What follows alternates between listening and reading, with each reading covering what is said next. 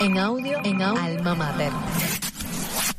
Hola, ¿qué tal? Muy buenas. Bienvenidos a Desde el Banquillo, el espacio de la revista Alma Mater, dedicado al más universal de los deportes, en un programa cargado de información y debate. Así que póngase cómodo porque arrancamos.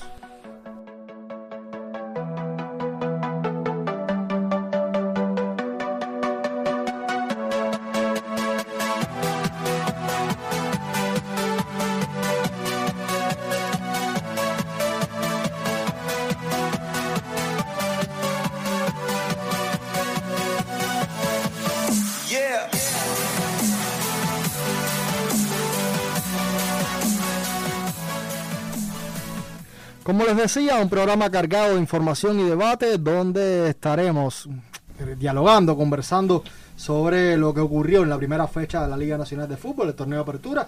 También estaremos repasando todo lo que aconteció en la Copa África y por supuesto ese partidazo de fin de semana, el derby de la Madonina, eh, que ya todos sabemos cómo terminó, pero lo estaremos analizando acá. Antes de presentar a los muchachos, quisiera informarles a todos quienes, quienes nos escuchan que estamos lanzando un sorteo por nuestro primer aniversario. Lo estaremos haciendo con los muchachos de FR Return. Son un negocio que se dedican a la venta de ropa deportiva y en esta oportunidad estarán sorteando un jersey, el que ustedes quieran. No dejaré por acá cómo sale el sorteo porque lo estaremos anunciando próximamente tanto en el podcast como en nuestras redes sociales, pero ya sabe que pronto tendremos un sorteo. Me parece que genial con los muchachos de FR Return, el negocio número uno de venta deportiva de ropa en Cuba. Así que nada, muy atento. Ahora sí, les presento a los panelistas, acostumbrados casi siempre que estarán aquí, que es Boris Luis Leiva, periodista de la revista Alma Mater. Mi hermano, un abrazo para ti. Un gusto como siempre, Haroldo, estar con ustedes, aquí desde los estudios de Nexos, también con Ale, con Mauro, que estarán por acá.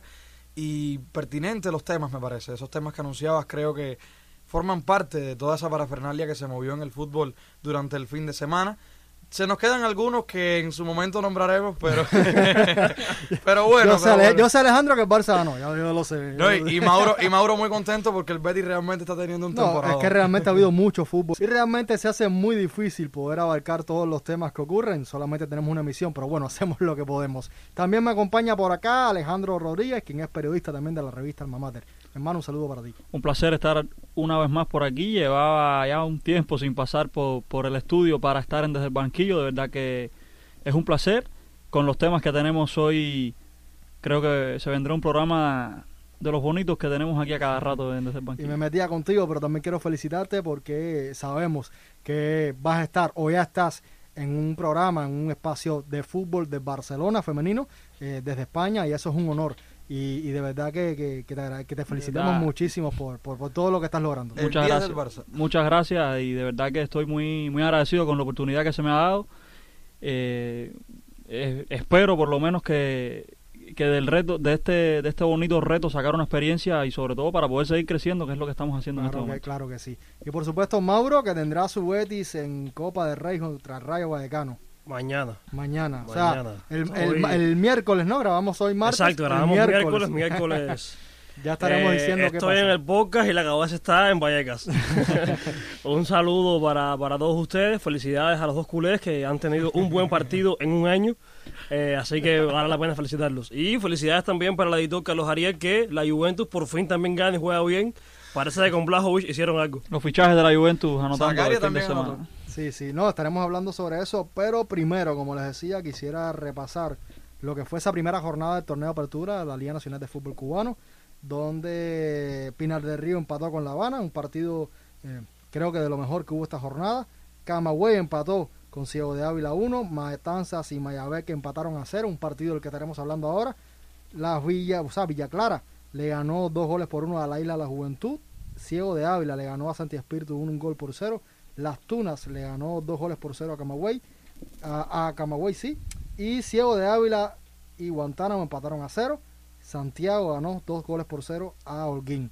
Una fecha me parece a mí que, que creo que muy interesante porque no se veía fútbol hace dos años, pero que ya nos deja una polémica en la primera jornada de este torneo, algo que realmente no quisiéramos y ese reclamo que hizo la selección de Mayabeque eh, por alineación indebida debido a, a un- al reglamento de la, fi- del, de la FIFA, iba a decir, del propio torneo que permite solamente un número específico de futbolistas sub-23. No, no sé si, si estoy equivocado, Boris, así, ¿no? En la especificación va con sub-20, pero también había una, un acápite que hablaba de sub-23. Y el Bola Ramos, que es el entrenador de Matanzas, conversaba con un colega periodista, Andy Lance, para que mandamos un saludo. ta- Y Siempre le agradecemos la información también. Sí, sí, él siempre pendiente al contenido acá desde el banquillo, también a la revista Alma Mater, dice ser fiel seguidor de, de este contenido del propio del podcast y también de la revista.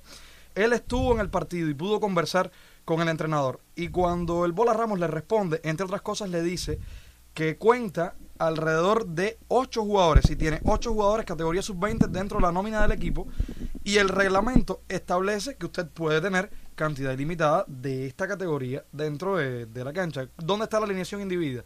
Que supuestamente en el minuto 65, otra regla, que haciendo trabajo de mesa con Ale previo a este espacio, yo le decía que me parecía un desequilibrio mental total, y ustedes me darán o no la razón. La regla cuál es? Que usted en el minuto 65, de forma obligatoria, netamente reglamentaria, tiene que hacer un cambio por un jugador sub-20 para la cancha. Supuestamente con el objetivo de estimular el juego en esa categoría, a la vez en el máximo nivel que tenemos en Cuba ahora. Yo lo veo, ya le decía, un desequilibrio mental, ustedes me dirán o no qué pasa. El Bola Ramos al final no violó el reglamento, la polémica se quedó en parte con parte sin sabores porque al final el partido termina 0 a 0. Mayabé que tuvo mayor cantidad de ocasiones de gol no pudo concretar y según el propio Bola Ramos dicen que al final eso debe quedarse ahí, no debe pasar a mayores y que es un incidente donde no hay ningún sentido. Incluso él le decía, palabras textuales, loco fui yo que jugué con ocho jugadores sub-20 de mis 11 titulares.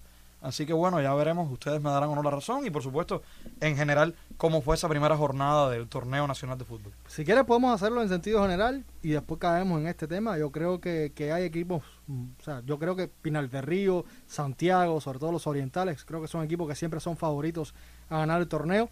Eh, creo que se hace muy difícil hacer un pronóstico ahora mismo porque llevamos dos años sin ver fútbol nacional.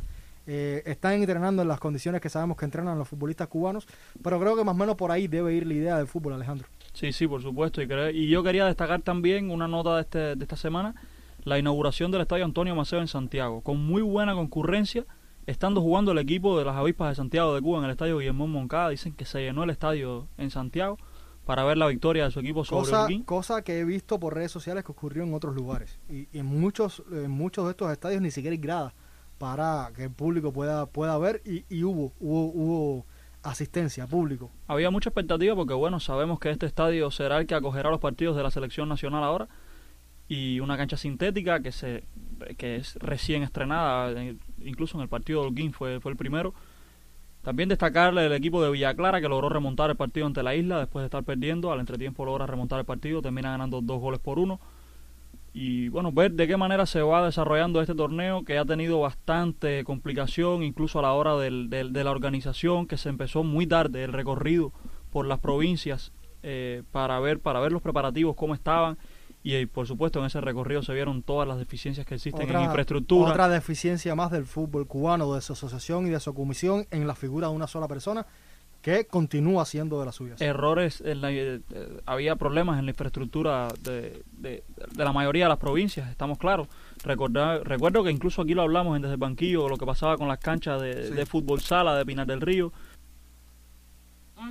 el terreno de la 19 de noviembre que también estaba un poco complicado pero no solo en Pinar del Río también hubo problemas en Villa Clara sabemos los problemas que hay en la Polar que aún no termina de, entrar en ese proceso inversionista del que se habla hace mucho tiempo tanto la Polar como el Marrero para poder modernizar el caso del Marrero y poner las gradas que tan necesarias se hacen en el estadio de la Polar porque es un estadio de, de nivel porque al final es un estadio sintético que si bien sabemos que no tiene los requerimientos eh, a la hora del tema del, riego que es fundamental sí es un estadio que se mantiene en condiciones porque es verdad que los trabajadores de la Polar hacen un buen trabajo pero a la hora de, de las gradas el estadio pierde mucho no puede haber espacio para poder transmitir un partido desde la Polar o sea son demasiados problemas incluso en la capital del país que hacen que atentan contra el buen desarrollo de este torneo Por supuesto que sí. Y a eso que tú decías, incluir el debut de Jaime Colomé como director del equipo La Habana. Ahora sí, vamos a entrar en la polémica que hablábamos al principio. Eh, Boris señalaba que, que el reglamento es un poco, o sea, tiene mucho de disparate y yo creo, yo creo que sí, Mauro. No, creo que disparate se queda suave el calificativo. En realidad eh, son cosas de, de- de- Es que es difícil describirlo, ¿no? Porque es que uno ve lo que pasa, lee el artículo 2 del, del capítulo 6, creo, que dice que el 75% de, o sea, un menor de 20 años puede jugar el 75% de los partidos. Y uno se queda pensando, ¿en cuántas ligas pasa eso? Y es totalmente absurdo. Claro. Es totalmente absurdo. Imagina tú que con, tú empieces con seis jugadores menores de 20 años y después ¿qué haces? Tienes cinco cambios. O sea, vas a tener que eliminar la cantidad de juegos y 10 minutos de cada jugador. ¿no? Y lo que decía el entrenador de Matanzas, que o sea, yo tengo, de mis 11 titulares, tengo 8 que son de... Exacto, que menor- entonces es un problema, ¿no? Entonces al final lo que lo que vas a hacer es que los entrenadores pongan menos jugadores de 20 años y los dejen para el final del partido. Totalmente absurdo. Es eh, son de estas reglas de fútbol cubano que parece que la hace alguien que, que no ya que no haya jugado fútbol nunca en su vida, sino que no le gusta el fútbol. Que quiere hacer daño. Que- Es que, es, que, es que exacto, o sea, pa- ¿qué función cumple? Porque si tú me dices, bueno, es para, para potenciar algo, pero es que yo no lo veo así. Esa es la idea fundamental. O sea, supuestamente es para potenciar el fútbol en las categorías y los jugadores de categorías inferiores. Pero yo no lo Pero ¿cómo pero lo ¿cómo estás- potencia? ¿Cómo lo estás potenciando si, no lo si tú limitas el tiempo de Exacto. juego? ¿Cómo potencia No si no los dejas jugar Sí, partido sí, completo? Y hasta más, porque no vas a jugar provincial, ni vas a jugar nada, nada, nada por debajo de la, de, de- de la Liga Nacional, porque ya está dicho que no se va a jugar, no hay recursos o lo que sea. Como tú potencias a esos muchachos si le estás cortando juego en el único torneo que tienes, que por demás es corto? Yo creo que, y sobre todo me quedo con la con la medida de tener que poner obligado a un jugador sub-20 o sub-23 en el minuto 65 de partido. Un entrenador tiene su plan de partido definido antes de que comience el encuentro. ¿De qué manera tú le dices a ese entrenador que va ganando 1-0 al 65 con un jugador de menos? O que está Vamos a empatando, poner, o que está o que esté el empatando. partido empatado, o que o esté perdiendo, sencillamente que el o perfil del jugador, el perfil del jugador no, No sea encaja- ese. no encaja Es para, para la situación es, de juego. es una cosa de no entender cómo funciona el fútbol. ¿De qué manera vas a poner un jugador que no te va a aportar nada porque solamente tiene 23 años o 20 años? No, es, es que es Sí, en este caso sub-20, dale, para aclararlo ahí. Pero que eh, coincido contigo. Es increíble. No entiendo, no entiendo esa, esa función. Bueno, lo, lo- lo cierto es que, que comienza este torneo había mucha expectativa, por lo menos yo la tenía, porque era dos años sin, sin, sin saber de fútbol cubano acá. O sea, afuera sí hemos visto futbolistas, pero en el patio, en la casa no había habido fútbol cubano. Y es lamentable que pase esto. O sea, que, que estén estas reglas, que, que se hayan discutido y que los equipos primero la hayan aprobado, porque creo que tienen, tienen culpa también, porque se hizo un congresillo y, y la dejaron pasar así para ahora reclamar. Es la otra parte de la película. que- Tampoco olvidemos el verticalismo de la federación. Está bien, pero, pero yo no recuerdo que nadie haya dicho nada. Y hoy por hoy las redes todo se sabe. Y muchos de esos equipos tienen redes sociales y, también es la otra parte de la película. Ahora, ahora no vengas a discutir cosas que aprobaste. ¿Sabes? Es un poco por salvar a, la, a la federación. Eh, ellos están haciendo cumplir lo, lo que toca. Es lamentable realmente. De todas maneras, les seguiremos dando seguimiento a, a todo lo que ocurra con el torneo apertura. Ahora quisiera tratar con ustedes lo que fue la Copa África de Naciones, que culminó con Senegal campeón. Eh, antes de ir al partido final, quisiera conocer su valoración del torneo en sentido general, Mauro.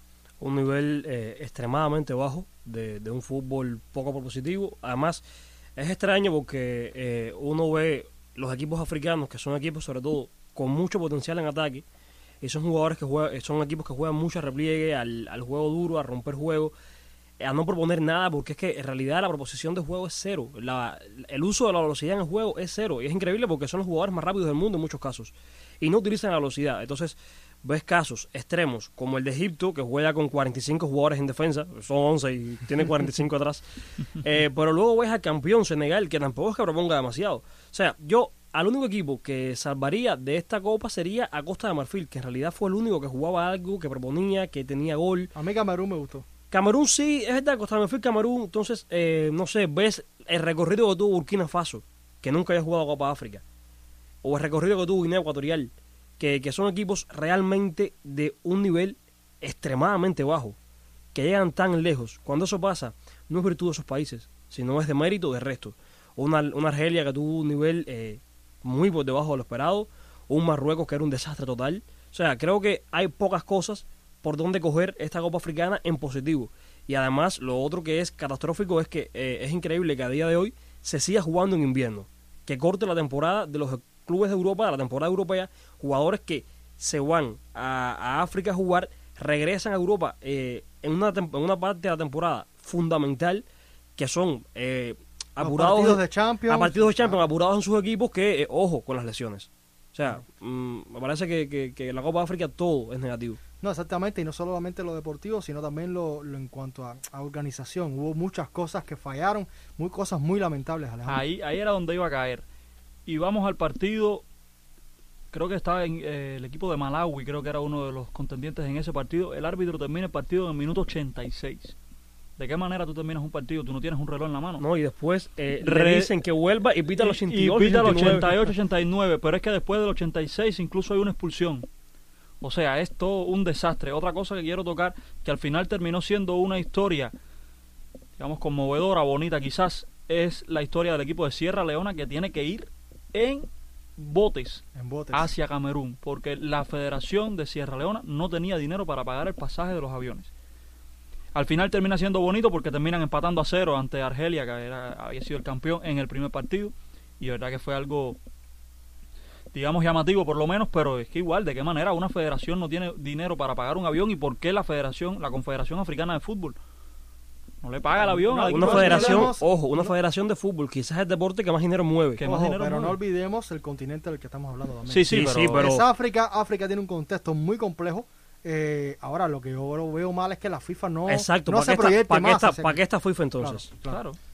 Yo de, de esa copa me quedo con uno de los partidos que yo le puse mayor expectativa y tuve la oportunidad de verlo, por eso lo digo, fue el Marruecos-Egipto. Hablando de selecciones, Marruecos para mí era de las caras más bonitas en nómina que tenía esta Copa África y en la concreta, sobre todo en este partido semifinal, a mí me sorprendieron para mal y coincido con Mauro, un fútbol en el que no se proponía mucho juego y la propia Egipto, que Carlos Ariel en el trabajo de mesa previo, incluso la semana anterior en Noticias que hay en fútbol, conversando contigo, Haroldo, también, muchas veces por privado lo conversamos, el tema de que no hay, o sea, en el caso de Egipto es Mohamed Salah y el resto del equipo. En Bueno, ese Trezeguet a mí... es lo que le iba a decir. En ese partido, sobre todo, Trezeguet que entra en el segundo tiempo después del 60 y es el que marca incluso el gol decisivo ya en, en prórroga.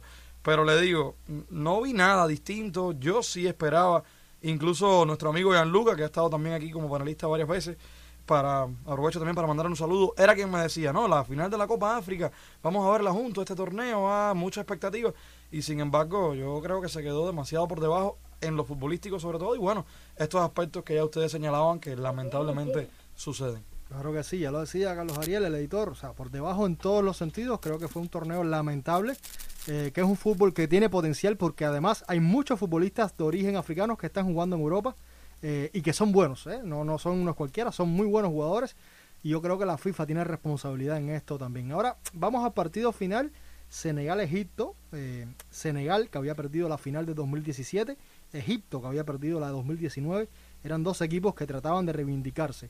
Senegal creo que llega siempre con el cartel de favorito por el torneo que había hecho, por la plantilla que tenía, y un Egipto que no jugaba nada, eso creo yo, ahora podamos discutirlo, no jugaba nada, dependía en demasía de Mohamed Salah, que creo que creció a lo largo del torneo, Sí. eh, y que al final se, se resuelve un partido muy parejo, eh, en parte porque se anularon a sus dos grandes figuras, que fue Sadio Mané y Mohamed Salah.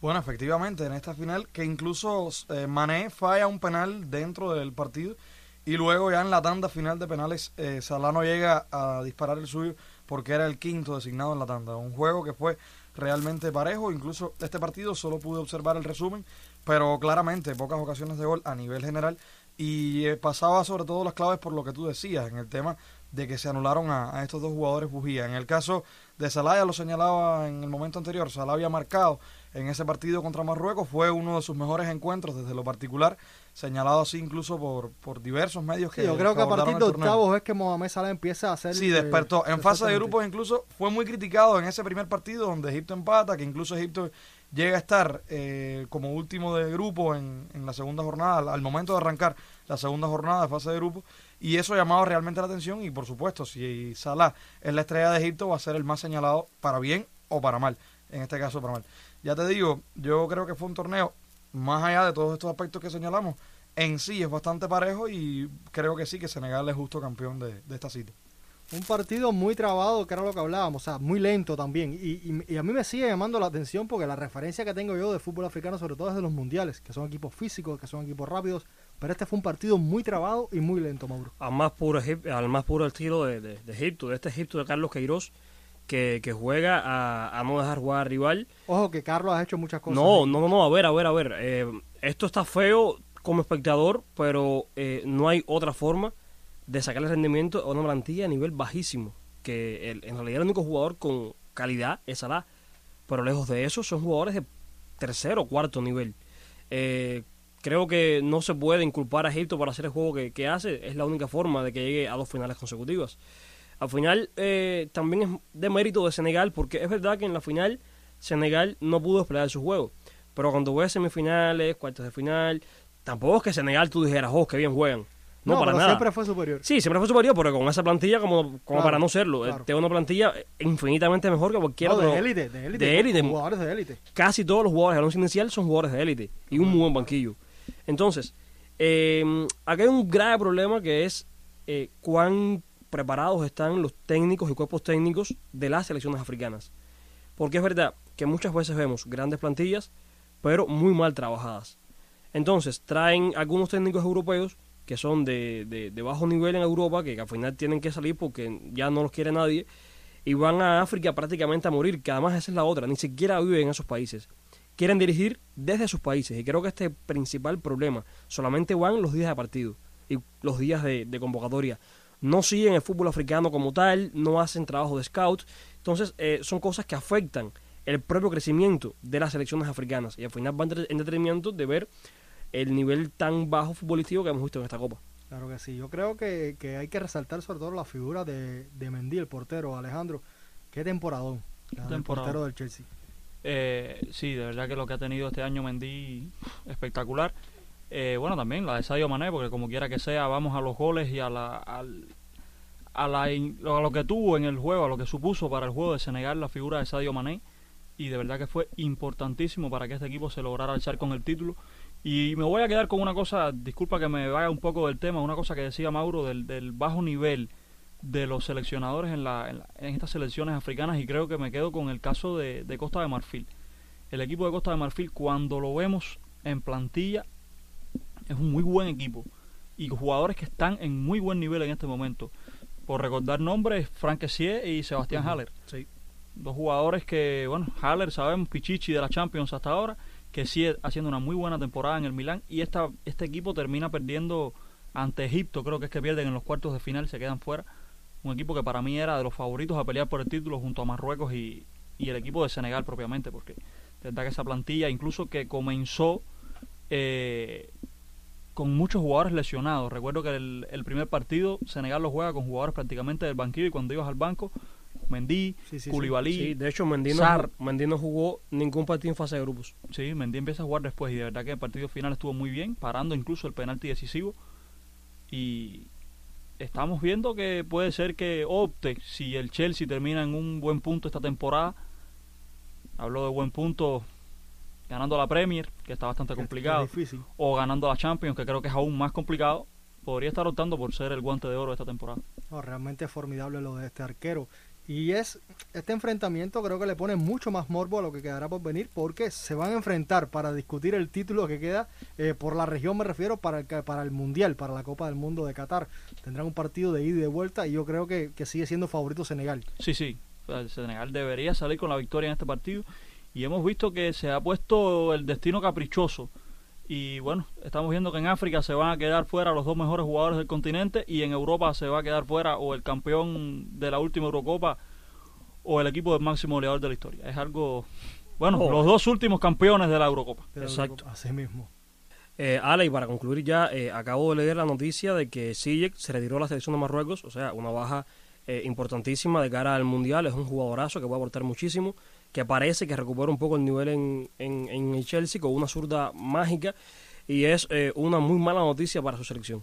Es muy raro que, que vaya Exacto, con posibilidades de disputar mundial. exacto, y, y es un jugador que no es ningún veterano tampoco. Exacto, o sea, de todas maneras, esto fue lo que ocurrió en la Copa África, un torneo que desgraciadamente no, no da todo lo que debería dar, eh, pero nada, creo que al final se salva Sadio Mané por ese título muy merecido y que es un futbolista que nosotros seguimos acá porque es del Liverpool. Señores, nada, les propongo hacer una pausa y enseguida regresamos. Desde el banquillo, un clic de entrada al universo fútbol.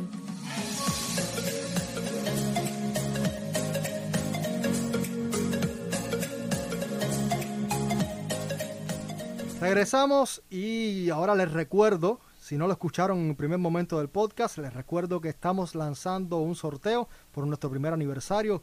Lo estamos haciendo con los muchachos de FR Retún, eh, una- un negocio que se dedica a la venta de deporte, de, ropa deportiva y que estarán con nosotros acá, un poco como patrocinando esta, esta iniciativa que tenemos. Así que ya sabes, las pautas del sorteo lo estaremos dando pronto, tanto por el podcast como por nuestras redes sociales. Así que muy atentos. Ahora les propongo analizar lo que fue el derby de la Madonina, ese partido entre Inter y Milan. Un partido que creo que, que le eleva aún más la expectativa que hay con la Serie A, Boris. Sí, realmente eleva la expectativa. Carlos Ariel hacía fiesta, aunque no sea su equipo, el, por el que el hincha no pertenece al derby de la Madonina, pero este resultado le, le conviene con respecto a recortar distancias desde la Juve con el Inter.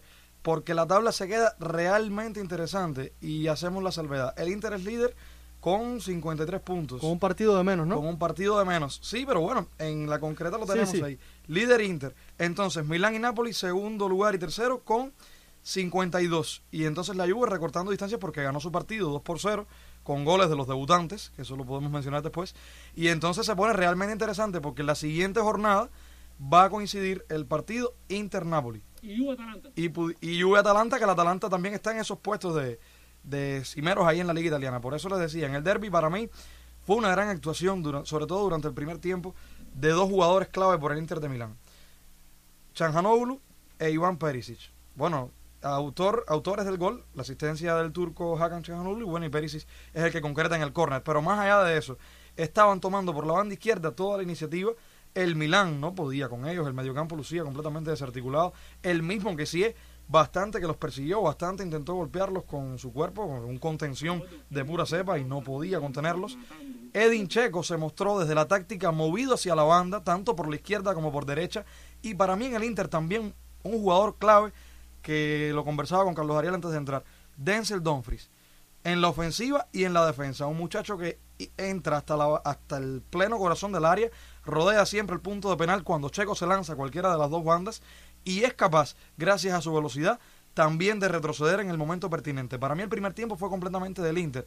¿Y por qué les digo, en mi criterio, que lo pierde Inzaghi? Ya en la segunda mitad, a partir del minuto 60, sustituye a estos dos hombres que les mencioné, a Pérez y a Chanjanoglu, que habían sido lo mejor.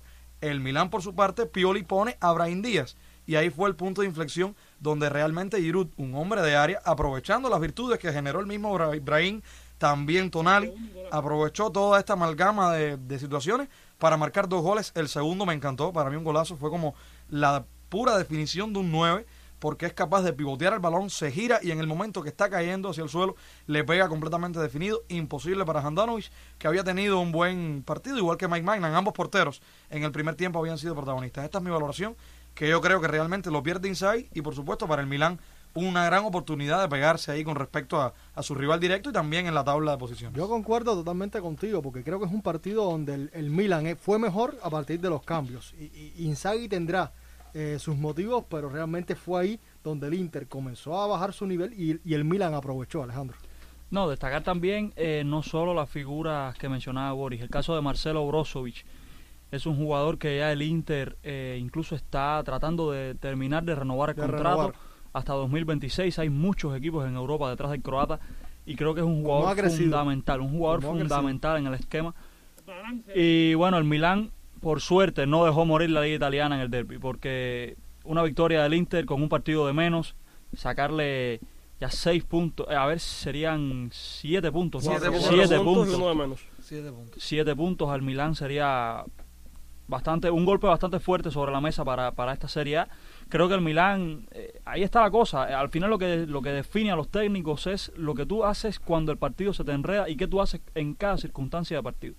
El Brahim Díaz a mí me ha parecido un fichaje espectacular para este equipo del Milán, que el inicio de temporada fue muy bueno, después ha caído un poco, pero creo que es un jugador que tiene, que maneja tantos registros, es un jugador muy útil y ahora lo saca de revulsivo y termina un goleador nato como Giroud matando al Inter de Milán, un Inter de Milán que venía de una muy buena racha de partidos sin perder y creo que pone muy bonita la Serie A, que es la única liga que se mantiene, digamos, reñida entre primer y segundo lugar, porque si vamos a las demás, a las otras cuatro, el Madrid ha sacado buena diferencia, el Bayern sabemos que desde la jornada 1 va a ser campeón, esto no, no es secreto. esto no es secreto para nadie. En la Premier League el City ha vuelto a sacar eh, distancia como lo hizo la tampoco es anterior, secreto. Que tampoco es secreto, es increíble cómo este equipo en esa liga tan competitiva domina Y se sigue reforzando. y se sigue reforzando.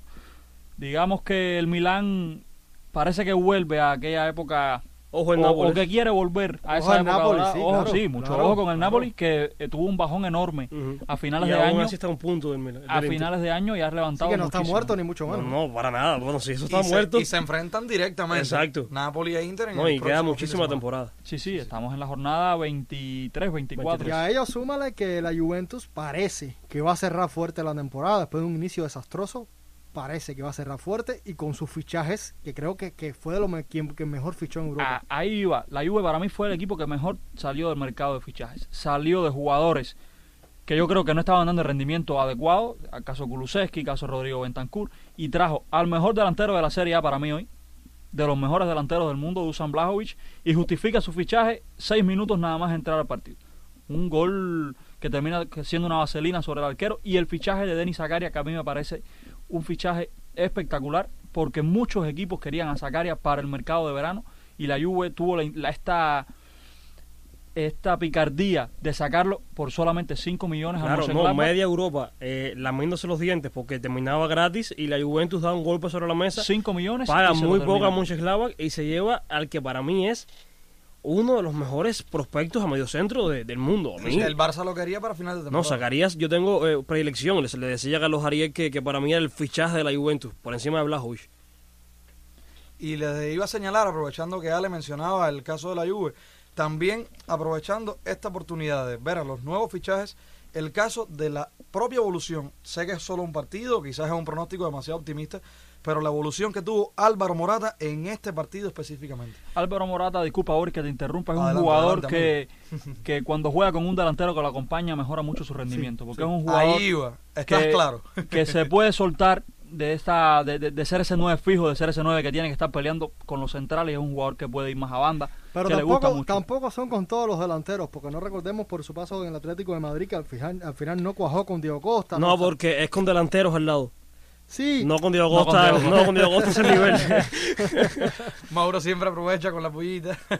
no, y Morata ha sido revulsivo últimamente. o sea, antes que llegara Blau y se fue Ronaldo, creo que Morata ha salvado muchas veces a esta Juventus en la temporada. Pero moviéndose ahí por la temporada, eh, perdón, moviéndose el tema de la banda, cómo Morata logra aportar, hace la función de pivot desde la detrás de la línea de centro del campo, o sea, en su parte defensiva, y le permite entonces al resto de los compañeros, da igual por qué banda usted lo mire, comienzan a correr, entonces Dybala está más libre y en el caso de Blajovic también más libre, o sea, tener un 9 nato en cierta manera, por supuesto, ahora lo mencionaba, la propia manera de jugar de Morata es un poco distinta al 999, Sí. pero aún así que tenga esa capacidad de refrescar, de ser que lo es, de los jugadores más vapuleados de toda la temporada, no solo con la Juventus, también lo fue en la Euro con España, sabemos por qué, muchas ocasiones de gol que no anota, pero el tema está en que aún así tener esa capacidad de aprovechar, yo creo que es una gran oportunidad que tiene Massimiliano Allegri de cara No, al final de y- temporada y a la próxima. Y es otro registro más que incorpora, porque me parece que esta Juventus cada vez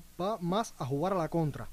Y ahora con Blauwich, eh, creo que, que puede, o sea, tiene más argumentos. No sé cómo lo veas tú, Mauro. No, sin duda. Tiene, eh, o sea, tienes que la, tiene la punta del argumento, que es el delantero centro que convierta esas ocasiones que se puedan crear con un Morata, que se lo decía que Carlos es esa pieza de transición. Exacto, que sería lo que antiguamente se llamaba segunda punta, que ya Sí, cada un vez medio centro ofensivo. es que cada vez queda más instinto que es ese delantero no tan goleador que hace muy bien la, digámoslo coloquialmente, la un, pala. un señuelo. Exacto, hace la pala de, de, de este otro, se complementan perfectamente, jugando quizás un poco más atrás y con mucho mejor recorrido. Blajovic esperando en banda. Y también lo hablaba, eh, Arthur, muy buen partido. Muy buen partido, eh, ahora con menos responsabilidades defensivas, pudiendo llevar mejor los hilos en medio campo, haciendo transiciones muy rápidas. eh, A mí realmente no me gustó la salida de Bentancur. eh, es que es un jugador que no está rendiendo como debería. Y entonces es un jugador que aún tiene perfil, que vale sus buenos millones, como pagó el Tottenham. Y creo que es el momento ideal para desprenderse de él antes de que se siga eh, devalorizando. El, el caso No, de yo Bentancur, y yo creo que, que claro, era algo que nos decía Carlos Ariel ahora por interno. Creo que, que la Juve da un golpe en la mesa, pero sobre todo en gestión, que en los últimos años se había visto un poco como que dispersa y, y- y dice, no, yo estoy encauzado de nuevo y tengo un proyecto claro. No sé si ustedes lo dispersión, ven dispersión a full cuando estaba Pirlo. Y perdónenme el tecnicismo en inglés. O sea, dispersión completa cuando estaba Pirlo de técnico. No, es que Pirlo primer- es parte de la dispersión esta total. Exactamente. Para mí ese fue el primer puntillazo. Y aquí entonces vimos eh, la, la plantilla un fuerte abrazo que le tienen que mandar siempre los juventinos al, al Tottenham porque le pagaron a Blajovic. Ujú. Le pagaron. Le pagaron a Blajovic. Eh, además, el Tottenham que pretendía a y terminó pagándole fichaje a la Juve. Y el Tottenham ahora se queda súper endeudado. Endeudadísimo. Eh, eh, esto es un equipo que antes gestionaba muy bien y después de la salida de Pochettino ha sido todo lo contrario. Ahora mismo, hablando del Tottenham, rapidito ahí para echar la, la puya, como nos gusta hacer, el mismo Harry Kane, yo creo que ha sido una transformación total de la temporada anterior a esta. No, No, quiere y- estar. y Ah, si es que Harry Kane no tiene la cabeza en No, no quiere estar y ahí. si sigue así este Tottenham, Antonio Conte no va a durar mucho. no dura Sí. mucho. Es que esto no es quien lo salve. La cabeza de Harry Kane no está en Londres, la cabeza de Harry Kane yo la veo muy, muy Sí, en Manchester. Y de azul, no de roja. Y de azul, eh, sky blue, azul clarito. Bueno, señores, creo que por hoy podemos ir cerrando este episodio. Eh, hay mucho fútbol, realmente se nos queda mucho por debatir, pero este es el tiempo que tenemos. Ya estaremos la semana que viene, quizás haya sorpresas teniendo en cuenta que hay Champions. Así que muy, muy atentos a nuestras redes sociales y a todos nuestros anuncios. Señores, nada, por hoy cerramos como siempre, agradecerles por su presencia acá y será hasta la próxima. Cuídense mucho. Chao, chao.